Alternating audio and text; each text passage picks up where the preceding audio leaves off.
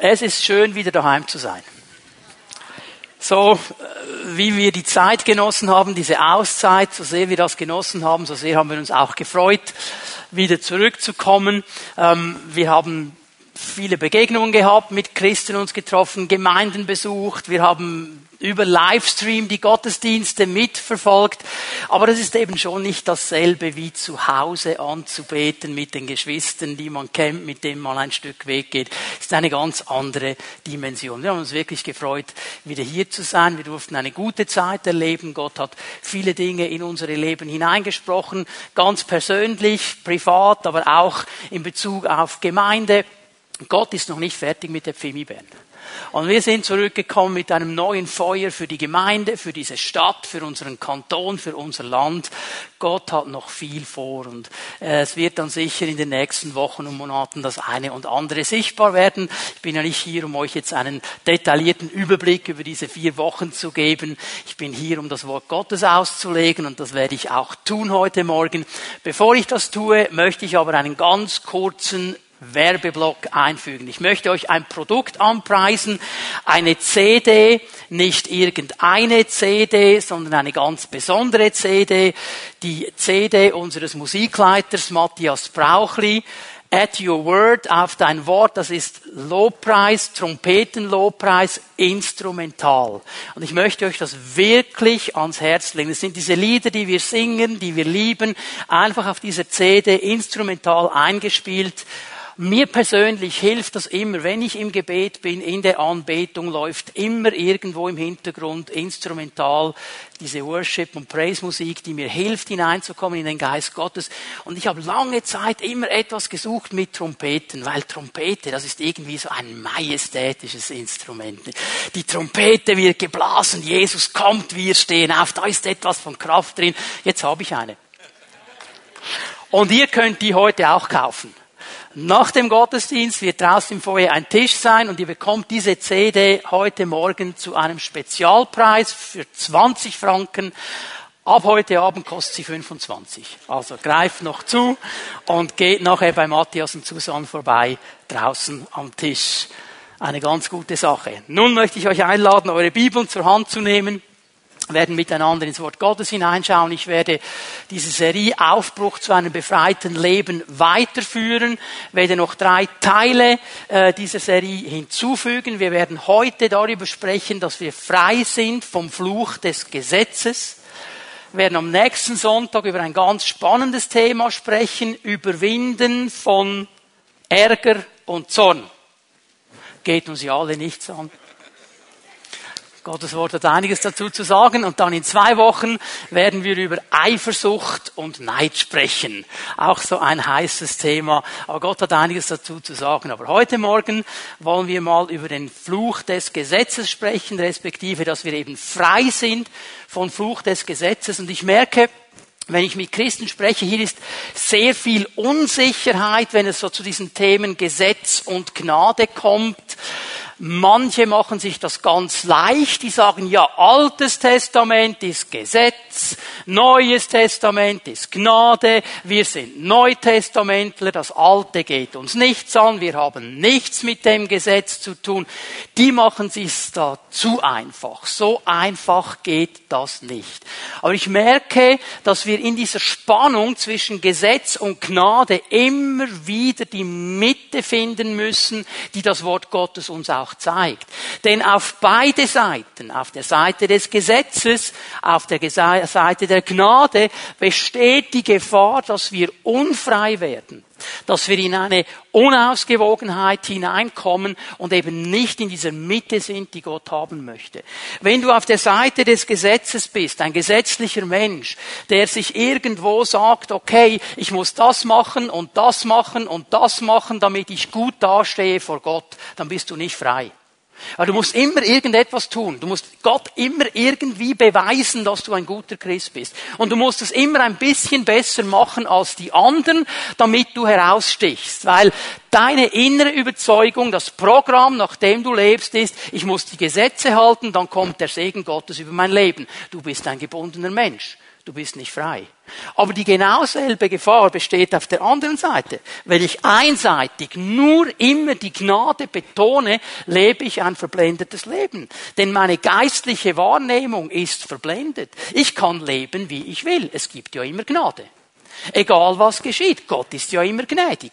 Gott wird mir immer wieder noch mehr Gnade geben. Das ist übrigens ein Problem, das Paulus schon ansprechen musste im Römerbrief und in anderen Briefen. Da haben die Leute dann gedacht, ja Gnade, Gnade, Gnade, ich kann leben wie ich will, es gibt ja noch mehr Gnade und wo die Sünde riesengroß ist, ist die Gnade noch größer. Also sündigen wir munter drauf los, damit Gott Gnade schenken kann. Und Paulus hat da so einen Begriff, den kennen alle Theologen, ein griechischer Begriff, Megeneto aber überhaupt ganz und gar nicht völlig daneben, völlig falsch. Wenn ich so lebe, werde ich auch nicht verbindlich leben. Ich muss ja auch nicht verbindlich sein, es gibt ja Gnade. Und jetzt merken wir, es gibt eine Teilwahrheit in beiden Bereichen und wir müssen lernen, diese Ausgewogenheit zu leben. Und da werden wir heute mal ein bisschen darüber nachdenken, wie können wir in eine Freiheit vom Fluch des Gesetzes hineinkommen und aber auch verstehen, was Gnade in unserem Leben wirklich möchte. Wir werden miteinander in den Galaterbrief hineingehen. Du kannst mal Galater 3 schon aufschlagen, wir werden sehr lange in diesem Kapitel 3 bleiben, weil hier nimmt Paulus dieses Thema auf. Ich werde mal Vers 13 lesen, als einen ersten Vers, Galater 3, Vers 13. Christus nun hat uns vom Fluch des Gesetzes losgekauft. Unterstreich das in deiner Bibel. Christus hat uns vom Fluch des Gesetzes losgekauft. Vom Fluch des Gesetzes. Hier steht nicht, dass er uns vom Gesetz losgekauft hat. Hast du das gesehen? Vom Fluch des Gesetzes. Christus hat uns vom Fluch des Gesetzes losgekauft, indem er an unserer Stelle den Fluch getragen hat. Denn, so sagt die Schrift, verflucht ist jeder, der am Pfahl ändert oder an einem Pfahl geschlagen wird, ein Bild auf das Kreuz. Christus hat uns vom Fluch des Gesetzes losgekauft. Und er hat es nicht mit Geld getan. Er hat nicht irgendwo etwas bezahlen müssen. Das ist ein Bild hier. Die Bibel sagt uns, Paulus macht das ganz klar, er hat es getan, indem er den Fluch des Gesetzes getragen hat. Er hat all diese Anforderungen des Gesetzes erfüllt. Er hat sie getragen am Kreuz. Nun, wenn die Bibel vom Gesetz spricht, müssen wir hier verstehen, dass es eigentlich ein Sammelbegriff ist. Das Wort Gesetz ist ein Sammelbegriff.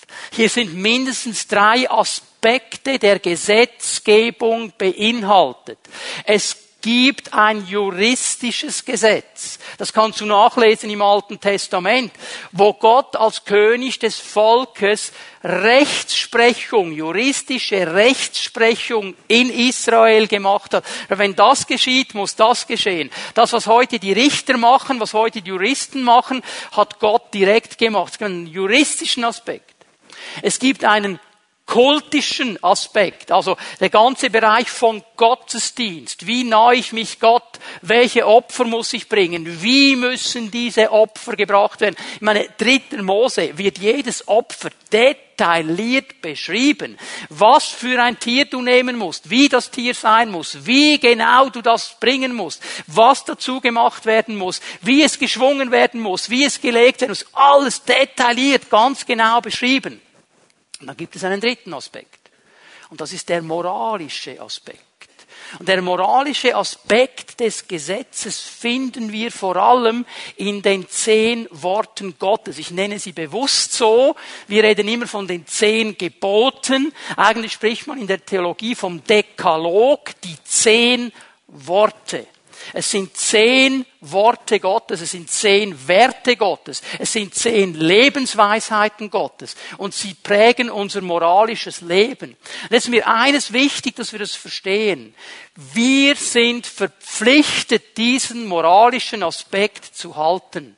Der ist nicht aufgelöst, auch für uns Neutestamentler nicht.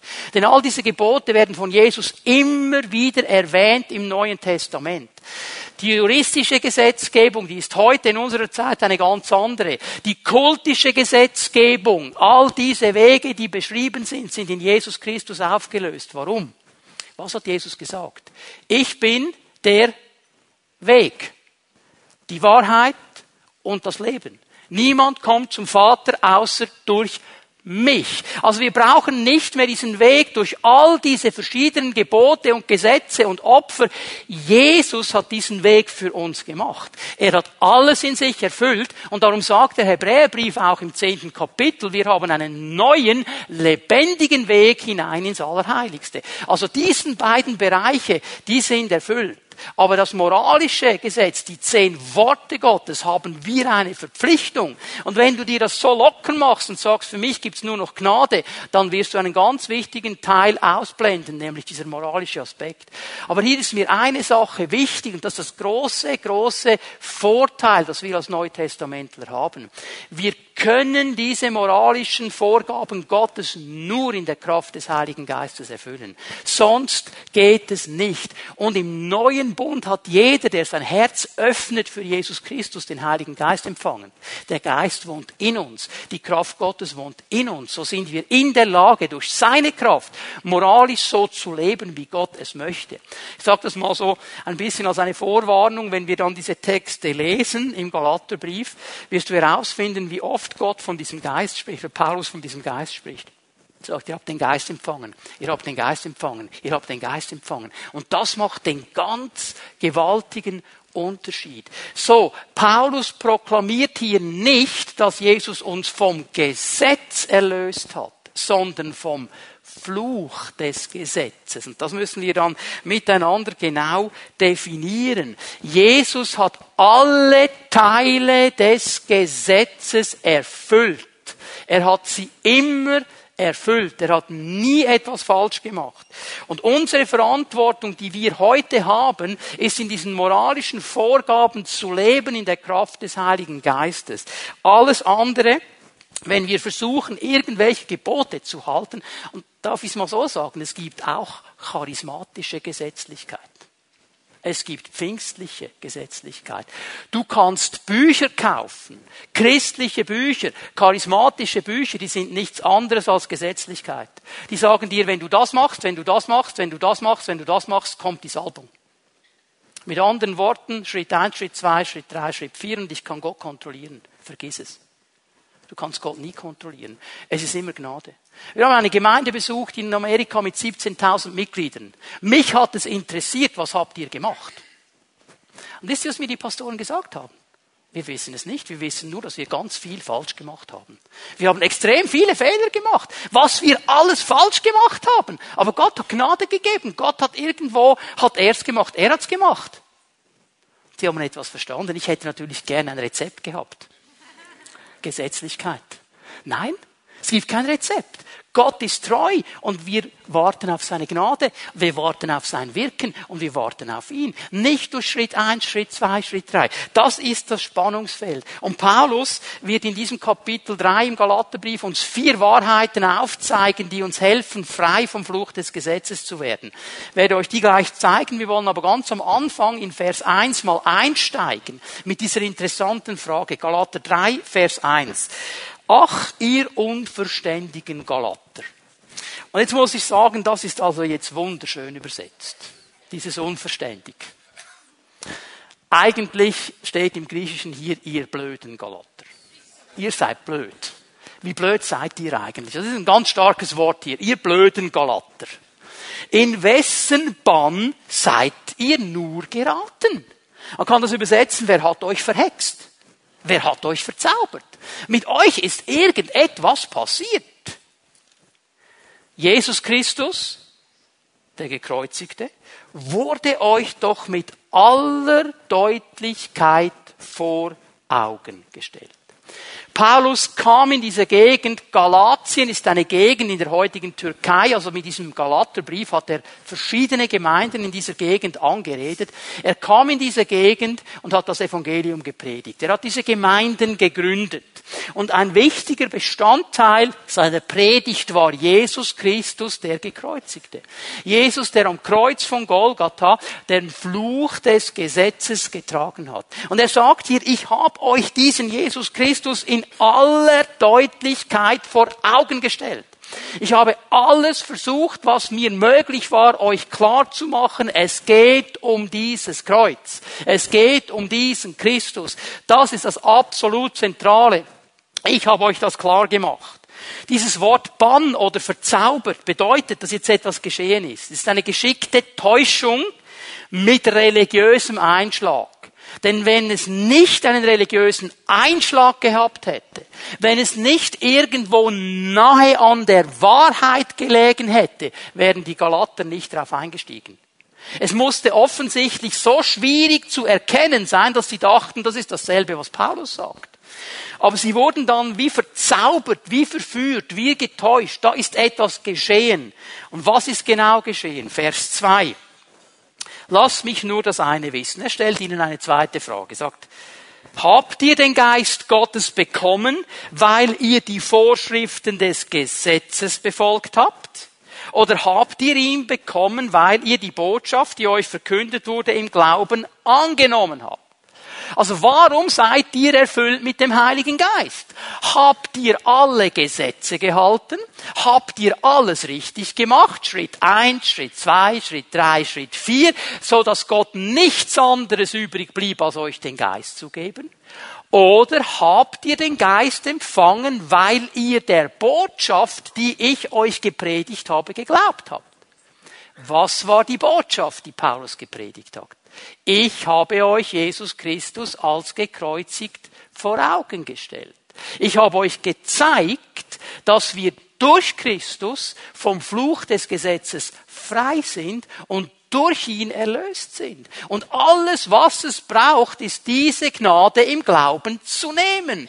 So habt ihr den Geist empfangen, nicht durch irgendwelche Werke. Vers 3. Das ist ganz wichtig, was hier steht. In der Kraft des Heiligen Geistes habt ihr begonnen. Und jetzt wollt ihr aus eigener Kraft das Ziel erreichen. Seid ihr wirklich so blöd? Nochmal dasselbe Wort. Seid ihr wirklich so blöd? Und schau mal, das geschieht bei uns ganz oft auch. Wir fangen an in der Kraft des Heiligen Geistes. Und wir haben ein Erlebnis mit Gott und wir sind on fire und wir suchen den Geist und wir suchen den Herrn und wir vertrauen ihm und wir glauben ihm. Und irgendwann, wenn die Dinge dann nicht so laufen, wie wir uns das vorstellen, wenn wir denken, bei den anderen läuft's besser, dann stehen wir in der Gefahr, irgendeinen Trick zu suchen irgendeinen Weg zu suchen, irgendeine Strategie zu finden. Schritt eins, Schritt zwei, Schritt drei, Schritt vier. Warum ist der gesegnet? Was hat der gemacht? Schritt eins, Schritt zwei, Schritt drei. Und dann sind wir in der Gesetzlichkeit drin und wir empfangen nicht mehr aus Glauben, sondern wir haben den Eindruck, wir empfangen, weil wir etwas richtig machen. Das ist eigentlich der Fluch des Gesetzes. Diese Täuschung, dieser Bann, der uns zeigen will, wenn ich genug religiöse Werke tue, wenn ich nur die richtigen religiösen Werke tue, dann wird Gott mich segnen, dann wird alles kommen, dann wird es gut sein. Und es ist eigentlich nichts anderes, als dass ich versuche, Gott zu kontrollieren mit meinen religiösen Werken. Dass ich versuche, vor Gott gut dazustehen mit meinen religiösen Werken. Und hier sagt Paulus, das ist ein Fluch, das wird dich immer in eine Gebundenheit hineinführen, das wird dich nie frei machen. Ich möchte euch diese vier Wahrheiten jetzt zeigen. Das erste, das musst du dir aufschreiben, weil das so wichtig ist.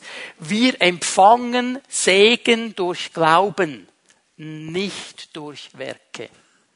Ich sage es noch einmal. Wir empfangen Segen durch Glauben, nicht durch Werke. Ich weiß, die meisten von uns bejahen das. Aber leben wir auch da noch? Leben wir auch da noch? Noch einmal Vers 2. Ja, Leute, Galater, wie habt ihr den Geist empfangen? Durch Werke des Gesetzes oder durch Glauben? Warum habt ihr den Segen des Geistes empfangen? Durch Werke des Gesetzes oder durch Glauben. Wir empfangen den Segen Gottes durch Glauben, durch Vertrauen, indem wir unser Herz öffnen für ihn und ihm folgen und im Vertrauen mit ihm vorwärts gehen. Vers 5, Galater 3, Vers 5. Schau, Paulus will diesen Gedanken immer und immer wieder klar machen. Überlegt doch einmal. Wieso gibt Gott euch seinen Geist? Wieso lässt er Wunder bei euch geschehen? Tut er das, weil ihr die Vorschriften des Gesetzes befolgt? Oder tut er es, weil ihr der Botschaft glaubt, die euch verkündet wurde? Ja, warum wirkt der Herr? Warum ist der Geist da? Weil wir die richtigen Dinge tun, sprich wir kontrollieren ihn. Oder weil wir glauben, dass Gott mit uns einen Weg geht weil wir vertrauen, dass Gott Dinge tut, das aber in seiner Souveränität ist, das aber in seiner Hand ist.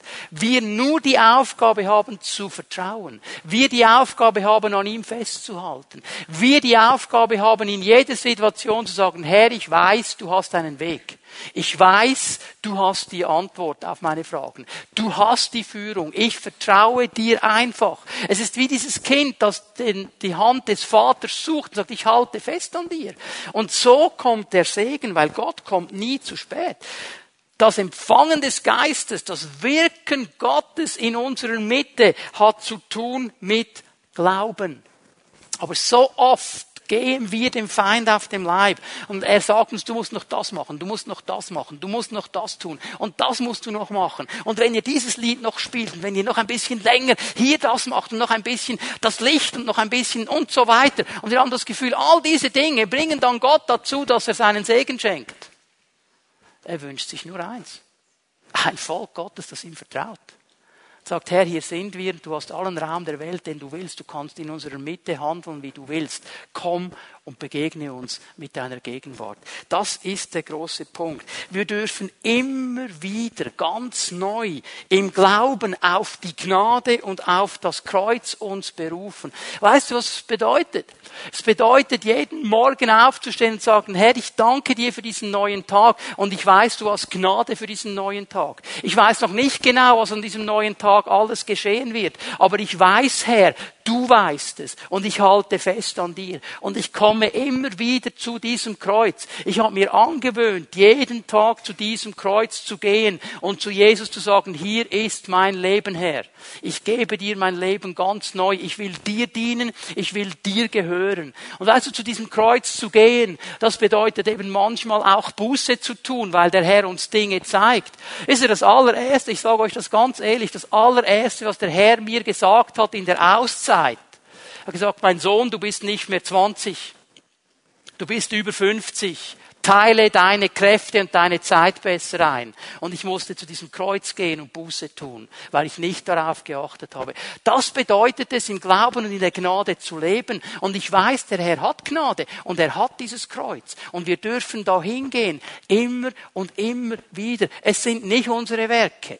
Es sind nicht unsere religiösen Dinge, die wir tun. Es ist dieser Glaube an ihn, der in jedem Sturm trotzdem auf dem, auf dem Thron sitzt, der in jeder Situation die Antwort hat, der immer weiß, was kommt und er kommt nie zu spät. Hör mir bitte gut zu. Es gibt Menschen hier heute Morgen, ich spüre es in meinem Geist. Du hast das Gefühl, das Wasser steht dir bis hier, du gehst jetzt dann bald unter. Ich sage dir, der Herr wird dich nicht untergehen lassen. Vertraue einfach. Hör auf zu strampeln, halte seine Hand fest. Er kommt und er kommt im richtigen Moment. Es sind nicht deine Werke, die du tun musst, die ihn dazu bewegen zu kommen. Es ist seine Liebe zu dir und dein Vertrauen, dass er sieht und er wird kommen zum richtigen Zeitpunkt.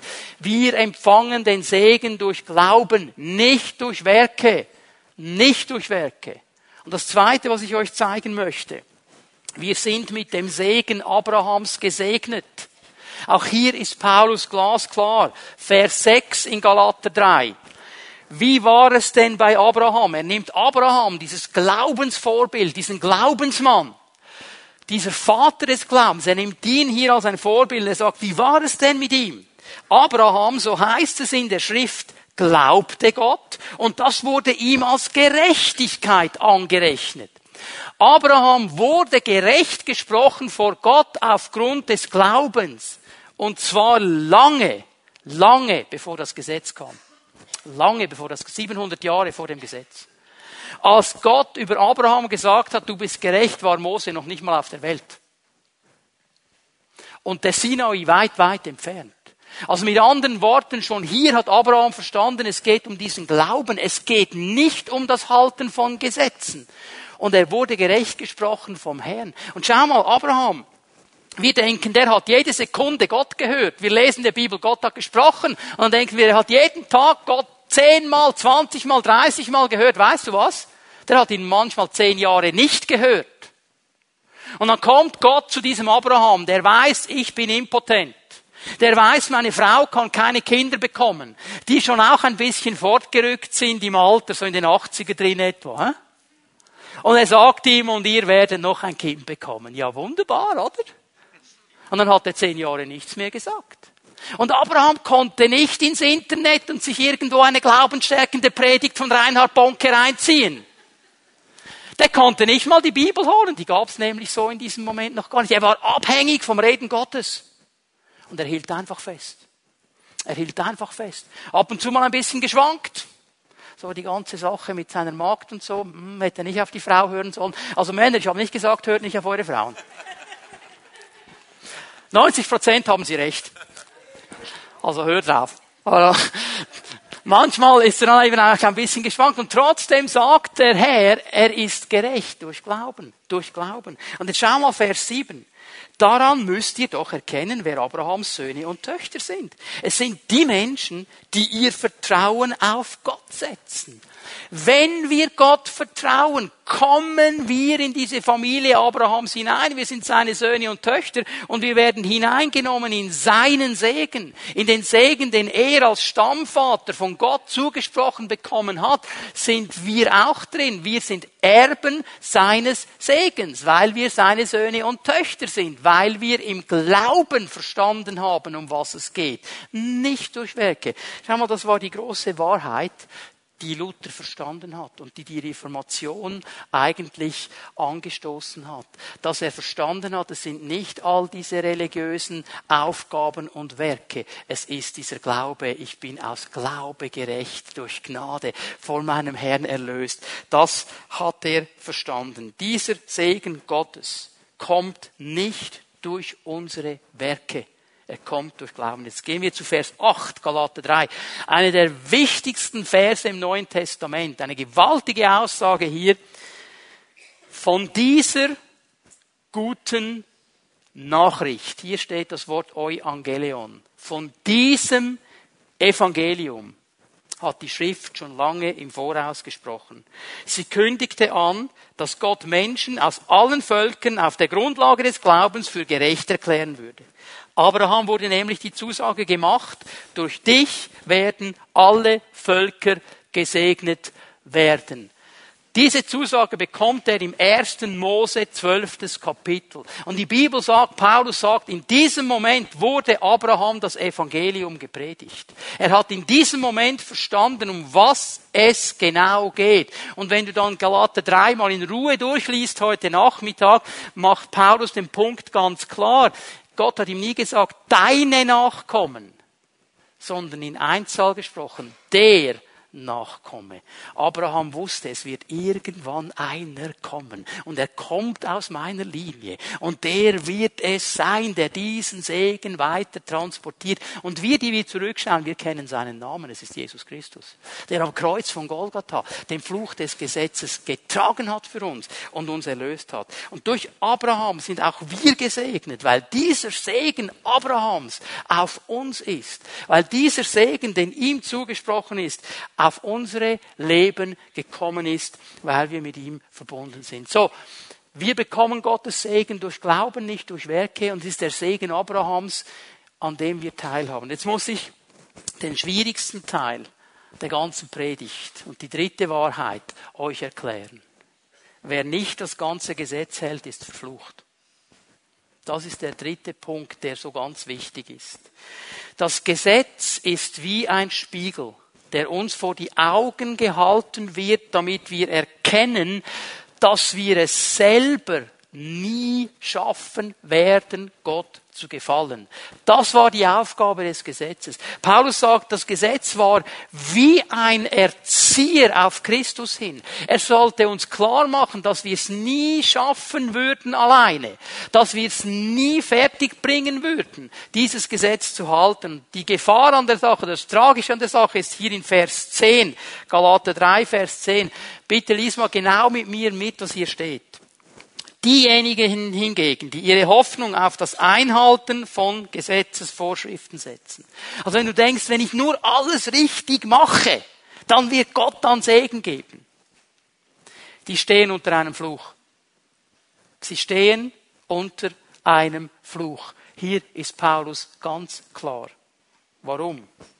Es heißt in der Schrift, jetzt schau mal, was Paulus zitiert. Verflucht ist jeder, der sich nicht ständig an alles hält, was im Buch des Gesetzes steht und der nicht alle seine Vorschriften befolgt. Der Punkt ist folgender. Das Gesetz muss ständig und in allem erfüllt werden. Ständig und in allem. Es gibt hier keine Auswahlsendung. Entweder du hältst alle Gesetzesvorschriften oder du bist verflucht. Stell dir mal vor, du stehst auf am Morgen um 5 Uhr, wirst dir genug Zeit nehmen, um zu beten.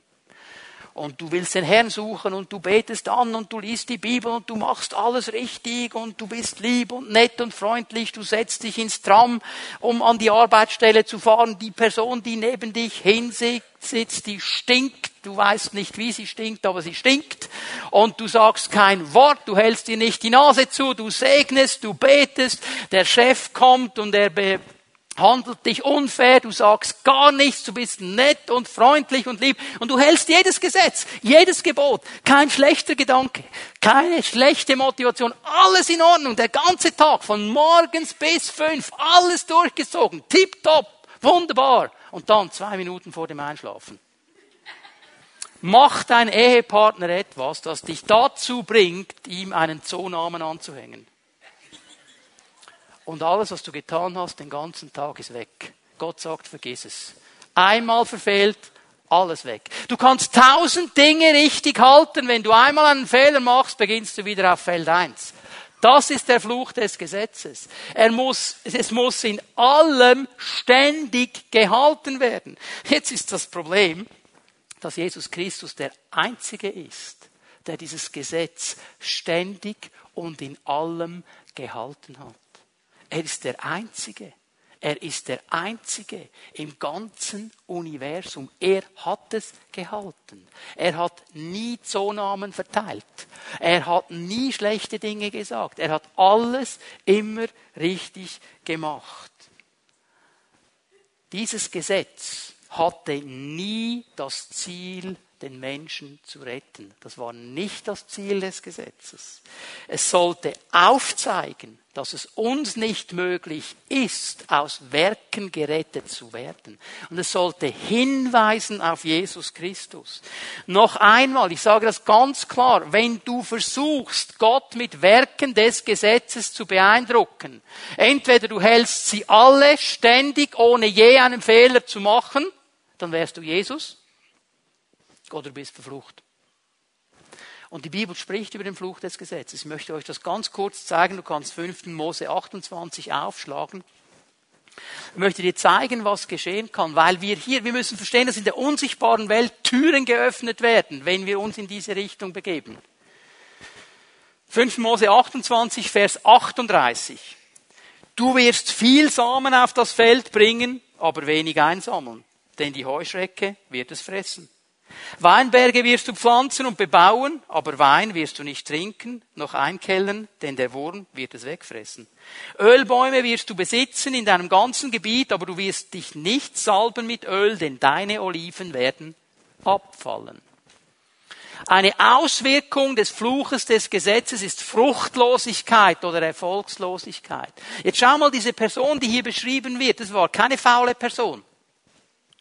Der hat nicht keine Ernte, weil er nichts gemacht hat. Schaust du, was hier steht? Du wirst viel Samen auf das Feld bringen. Der hat gearbeitet. Der war auf dem Feld. Der hat gearbeitet. Der hat ausgesät. Und trotzdem hat er keinen großen Erfolg und er hat Fruchtlosigkeit. Warum? Weil da eine Heuschrecke ist, die gekommen ist und weggefressen hat. Ein Bild auf dämonische Mächte. Der hat Weinberge gehabt. Der hat sie bepflanzt. Der hat sie bebaut. Der hat gearbeitet. Das war nicht ein fauler Mensch. Aber dann kommt ein Wurm und frisst es weg. Da sind Türen offen in der unsichtbaren Welt und die hängen zusammen mit Gesetzlichkeit, weil wir Gott gefallen wollen durch Werke, Fluch des Gesetzes. Ölbäume hat er auf seinem ganzen Gebiet, aber er kommt nie in den Segen davon, weil die Oliven abfallen, bevor er sie ernten kann. Fruchtlosigkeit, ein Fluch des Gesetzes. Wenn du hier stehst heute Morgen und du merkst, in meinem Leben ist keine Frucht, ist kein Erfolg, alles, was ich anpacke, geht irgendwie schief, funktioniert nicht. Dabei mache ich doch alles richtig. Ich mache doch alles, Herr, was du willst. Ich gebe doch Opfer, ich gebe den Zehnten, ich bete doch, ich gehe in die Hauszelle, ich gehe in den Gottesdienst. Merkst du etwas? Merkst du etwas? Genau das ist der Punkt. Warum tust du das? Aus Vertrauen oder weil du das Gefühl hast, du musst? ist der Punkt. Fluch des Gesetzes. Nun, Mose geht weiter. 5. Mose 28, 28. Der Herr wird dich schlagen mit Wahnsinn und mit Blindheit und mit Verwirrung. Wenn hier steht, der Herr wird dich schlagen, im Hebräischen ist der Gedanke, der Herr muss das zulassen, weil eine Türe offen ist. Hier kommt dieser ganze Bereich von Verzweiflung, wo keine Klarheit mehr ist. Es ist Verwirrung, es ist Blindheit. Man sieht den Weg nicht mehr, man kann nicht mehr sehen, was eigentlich genau dran ist. Es ist Verzweiflung da. Man weiß nicht mehr, wie es weitergeht. Aber Herr, jetzt habe ich doch alles richtig gemacht. Jetzt habe ich doch alles gemacht, was du von mir verlangt hast. Warum sehe ich nicht weiter? Vielleicht genau das Problem. Weil du nur noch in diesem Modus warst, alles richtig zu machen und nicht mehr im Modus des Vertrauens warst. Und dem Herr gesagt hast, Herr, ich bin dein Kind, du hast mich errettet, aus Gnade, ich vertraue dir, du siehst die Situation. Ich weiß nicht, wie es weitergeht, ich habe die Antwort nicht, aber du hast sie und ich vertraue dir und ich halte einfach fest und ich halte fest und ich weiß, du kommst zum richtigen Zeitpunkt. Das ist dieses Vertrauen. 5. Mose 28, 25. Der Herr wird dich von deinen Feinden geschlagen sein lassen. Auf einem Weg wirst du gegen sie ausziehen, auf sieben Wegen wirst du vor ihnen fliehen und du wirst zum Schreckbild werden für alle Reiche der Erde. Niederlage nicht im Sieg zu leben. Das ist eine Auswirkung des Fluches des Gesetzes. Und du bist hier heute Morgen und der Matthias kommt noch auf die Idee, irgendein Siegeslied anzustimmen. Irgendwie über alles andere bist du erhoben her und wir gehen vorwärts mit dir und so. Und du denkst, ja, du hast schön singen da vorne. Du kennst ja mein Leben nicht. Jetzt habe ich doch alles richtig gemacht und jetzt bin ich trotzdem in der Niederlage. Ja, du hast alles richtig gemacht. Du hast es gemacht. Und wo ist das Vertrauen? Das Festhalten dieses Halten am Herrn. Ich musste heute Morgen über diese Jesaja-Stelle nachdenken. Jesaja 61, 60 da herum. Dunkelheit ist über den Völkern. Finsternis über den Nationen.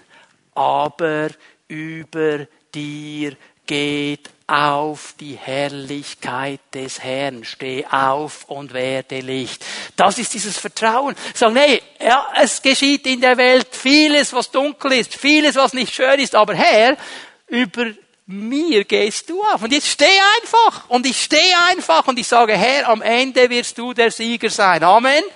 Das ist dieses Vertrauen. 5. Mose 28, 60. Er wird alle Seuchen Ägyptens über dich bringen, vor denen dir graut, und sie werden dir anhaften. Der Herr muss zulassen, dass auch diese Türe geöffnet ist. Körperliche Auswirkung. Ich habe eines festgestellt, wenn ich eine Gruppe vor mir habe mit sehr gesetzlichen Christen, habe ich in der Regel auch eine sehr kranke Gruppe vor mir. Da, wo viel Gesetzlichkeit ist, ist viel körperliches Defizit, weil hier ein Zusammenhang besteht. Man will Gott gefallen durch eigene Werke und man öffnet die Türen. 5. Mose 28, 30, eine Frau wirst du dir verloben, aber ein anderer wird mit dir schlafen. Ein Haus wirst du bauen, aber darin wohnen wirst du nicht. Einen Weinberg wirst du pflanzen, aber nichts davon wirst du genießen. Deine Söhne und deine Töchter werden einem anderen Volk preisgegeben werden. Deine Augen müssen es mit ansehen und sich alle Zeit nach ihnen sehnen, aber du wirst machtlos sein. Auch familiäre Auswirkungen als ein Teil dieses Fluches des Gesetzes. Wenn wir anfangen, gesetzlich zu werden und gesetzlich zu handeln, haben wir die Verpflichtung, das ganze Gesetz bis ins letzte Jota zu halten und zu beachten, sonst sind wir unter einem Fluch. Und da es nur einen gibt, der das kann, sein Name ist Jesus Christus, gibt es für uns keinen anderen Weg. Aber das vierte, und jetzt möchte ich mit diesem Punkt doch zum Ende der Botschaft dann kommen, wir sind erlöst vom Fluch des Gesetzes. Wir sind erlöst vom Fluch des Gesetzes. Du musst nicht unter dem Fluch des Gesetzes sein. Du bist erlöst. Ich lese diesen Vers noch einmal. Vers 13 in Galater 3. Christus hat uns vom Fluch des Gesetzes losgekauft. Wir sind losgekauft, indem er an unserer Stelle den Fluch getragen hat. Denn so sagt die Schrift, verflucht ist jeder, der am Pfahl endet. Durch Jesus Christus bekommen jetzt also Menschen aus allen Völkern Anteil an dem Segen, den Gott Abraham zugesagt hatte. Aufgrund des Glaubens erhalten wir den Geist, den Gott versprochen hat. Jesus hat uns am Kreuz von Golgatha erlöst. Und er hat uns frei gemacht und losgekauft vom Fluch des Gesetzes. Hör mal, dieser Fluch des Gesetzes soll über deinem und meinem Leben keine Kraft haben, weil Jesus hat uns losgekauft. Er hat kein Recht über unser Leben. Dieser Fluch kann nicht einfach über uns kommen, nur dann, wenn du ihm Raum gibst. Nur dann, wenn du ihm die Türen öffnest. Nur dann, wenn du ihn einlädst. Aber er kann nicht einfach so kommen. Jesus, und jetzt bitte, komm mal einen Moment mit mit mir. Er hat den ganzen Fluch getragen an diesem Kreuz von Golgatha hat Jesus den ganzen Fluch getragen. Er hat nie einen Fehler gemacht. Er hat nie ein Gesetz gebrochen. Er hat nie eine Vorschrift Gottes missachtet. Er hat immer alles richtig gemacht. Und jetzt trägt er den ganzen Fluch. Als er an diesem Kreuz hing, dann hatten die Jünger nur einen Eindruck. Kein Erfolg. Fruchtlosigkeit. Er hat so viel schöne Dinge gesagt und es hat so gut getönt, jetzt hängt er an diesem Kreuz und das wird niemandem etwas bringen. Fruchtlosigkeit, Erfolglosigkeit. Jesus hat's getragen an diesem Kreuz. Die Bibel sagt, er hat die Niederlage getragen. Es hat so ausgesehen, nur so ausgesehen, als hätte der Feind den Sieg. Es hätte so ausgesehen, als Jesus die totale Niederlage hätte. Er hat das getragen. Er hat jede Krankheit und jedes Gebrechen getragen, das es gibt. Jede einzelne Krankheit, jedes einzelne Gebrechen. Du kannst äh, Psalm 22 mal lesen. David sieht prophetisch die Kreuzigung und er versucht zu erklären, was er sieht, wie Jesus an diesem Kreuz hängt. Er sagt, diese Hunde haben mich umringt und sie schnappen nach mir und die Stiere Basans gehen auf mich los. Sehr grafisch. Ich glaube, es ist Gnade Gottes, dass während dem Kreuz eine lange Zeit eine Dunkelheit war, damit die Menschen nicht gesehen haben, was geschehen ist. Jesus hat alles gesehen. Jeder Dämon, jeder Teufel war da und hat ihn ausgelacht und wollte ihn fertig machen. Er hat das alles getragen, nicht für sich, sondern für uns, für dich und für mich bis ans Ende. Sogar die familiäre Trennung, sogar die Trennung von seinem Vater, von dem er nie getrennt war, von Ewigkeit zu Ewigkeit, nie getrennt. Aber jetzt in diesem Moment hat er sogar das getragen. Und ich sage dir, er hat es getragen für dich und für mich. Er hat das ganze Gesetz erfüllt. Als er kurz vor seinem Tod ausgerufen hat, es ist vollbracht, hat er sich auf dieses Gesetz bezogen. Man könnte das auch übersetzen, es ist erfüllt. Und genau das ist geschehen. Er hat das ganze Gesetz bis auf den letzten Punkt erfüllt. Warum, mein lieber Bruder, meine liebe Schwester, willst du erfüllen, was Jesus schon lange erfüllt hat? Warum machst du dir diese Mühe? Warum kommst du dir unter einen Fluch, das zu erfüllen, was Jesus schon lange erfüllt hat? Du kannst durch Glauben und Gnade an dieses Kreuz gehen und in seiner Kraft leben. Das ist die Botschaft des Evangeliums. Was heißt das für uns? Was heißt das für uns, dass dieser Segen Abrahams zu uns gekommen ist? Es heißt, dass du und ich, dass wir erlöst sind von Fruchtlosigkeit, dass wir erlöst sind von Erfolglosigkeit, dass wir auf ihn warten dürfen, dass wir darauf vertrauen dürfen, dass er uns hilft in jeder Situation. Ich weiß, Manchmal scheint uns alles zuzurufen, bei dir funktioniert's nicht. Gott hat genug Zeit. Und er kommt nie zu spät. Halte fest an ihm. Wir sind erlöst von Verzweiflung weil er diese Verzweiflung getragen hat am Kreuz von Golgatha. Es muss keine Verwirrung da sein. Es muss kein Durcheinander da sein. Es muss keine Blindheit da sein. Du kannst klar sehen. Die Frage ist nur, wir Schweizer würden ja gerne die nächsten 100 Kilometer sehen. Weißt du, was ich im Nebel sehen muss? Das Einzige, was ich im Nebel sehen muss, ist die Hand meines Vaters. Mehr muss ich nicht sehen. Mehr muss ich nicht sehen. Aber wenn ich seine Hand halte und er mich führt, dann weiß ich, ich komme durch den Nebel raus. Weil er sieht das Ende.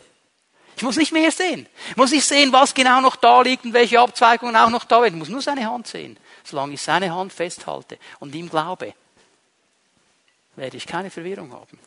Ich bin erlöst und kann im Sieg leben, weil Jesus mir den Sieg schenkt, weil er am Kreuz von Golgatha den Sieg für mich errungen hat. Es ist nicht mein Sieg, es ist sein Sieg. Und ich kann festhalten an ihm und er wird mich durchtragen. Meine Gesundheit darf erlöst sein, weil er es getragen hat. Und ich darf immer wieder in Demut und in Glauben zu ihm gehen und sagen, Herr, hier bin ich vor deinem Kreuz, du hast alle Krankheiten getragen, komm mit deiner Heilungskraft über mein Leben, ich vertraue dir. Das bedeutet auch meine Ehe, meine Familie dürfen erlöst sein. Das bedeutet auch, dass ich ihm vertrauen darf. Auch im Bereich meiner Kinder. Ich merke in meinem Geist sind Menschen hier, ihr habt Not für eure Kinder. Alles nicht so im Moment sich entwickelt, wie ihr euch das vorgestellt habt und ihr hinterfragt euch und die Frage, die natürlich zuerst kommt, was haben wir falsch gemacht, was hätten wir noch tun sollen? Mhm. Merkst du etwas? Schon wieder ein Werk. Was hätte ich noch machen müssen?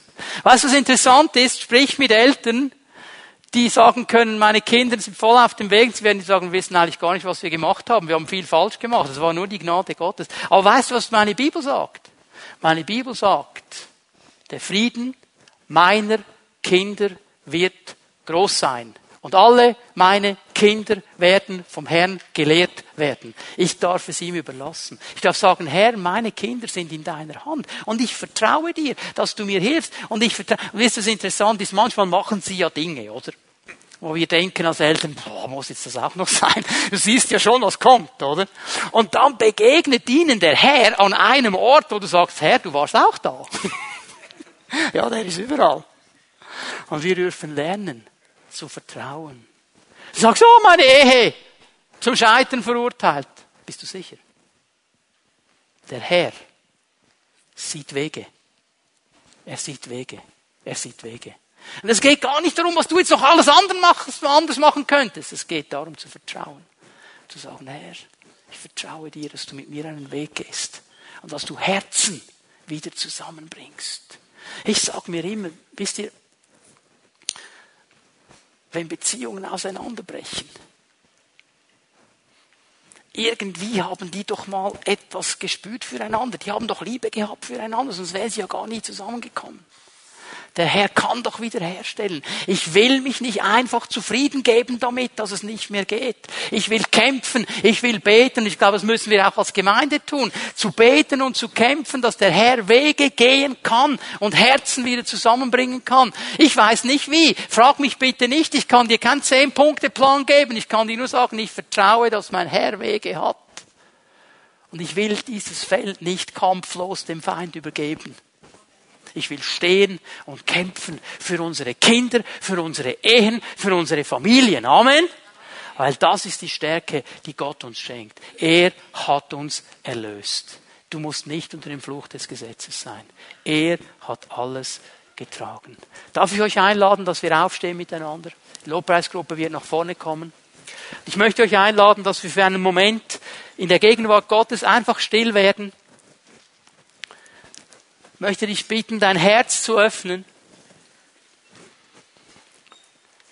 Und Geist Gottes, ich lade dich ein, dass du uns jetzt dienst. Geist Gottes, dass du zu jeder einzelnen Person sprichst. Zeig uns auf, wo wir Bereiche von Gesetzlichkeit haben. Zeig uns auf in unseren Herzen, wo wir das Gefühl haben, wenn ich nur das und das mache, dann kommt der Segen automatisch. Wo wir nicht mehr verstanden haben, was Glauben und Gnade bedeuten. Zeig uns, was dein Kreuz für uns bedeutet. Zeig uns, Herr, dass du uns erlöst hast und dass wir diesen Segen nehmen dürfen heute Morgen, weil du den Fluch für uns getragen hast. Lass uns einen Moment in der Gegenwart Gottes einfach stehen.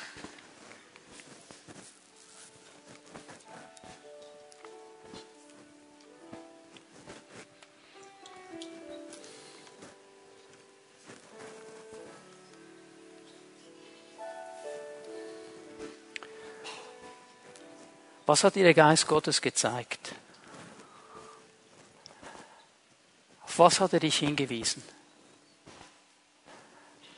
Und die wichtigste Frage, was machst du jetzt damit? Ich möchte dich einladen, dass du zu diesem Kreuz kommst heute Morgen.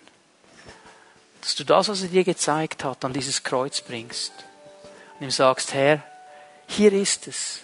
Hier ist diese Gesetzlichkeit, die ich noch habe. Hier ist diese Tendenz, Dinge immer selber zu packen. Hier ist diese Ungeduld. Hier sehe ich Auswirkungen des Fluches des Gesetzes in meinem Leben. Ich komme zu dir, weil ich den Segen Abrahams erleben möchte in meinem Leben. Komm zu diesem Kreuz. Und diesen Raum wollen wir geben heute Morgen. Ich möchte bitten, dass Zellenleiter und Zellenleiterinnen, die hier sind und bereit sind, mit Menschen zu beten, dass ihr bitte gleich jetzt hier nach vorne kommt und euch aufstellt und bereit macht, mit Menschen zu beten. Matthias und seine Band werden uns noch einmal in die Anbetung, in den Lobpreis führen. Und während wir den Herrn noch einmal anbeten und preisen, lade ich dich ein. Komm zu diesem Kreuz. Die Kraft Gottes ist hier. Du bist losgekauft vom Fluch des Gesetzes. Du kannst diese Dinge zum Herrn bringen heute Morgen. Und er wird dir dabei helfen, einen neuen Weg zu gehen. Er wird dein Leben berühren, weil seine Kraft hier ist.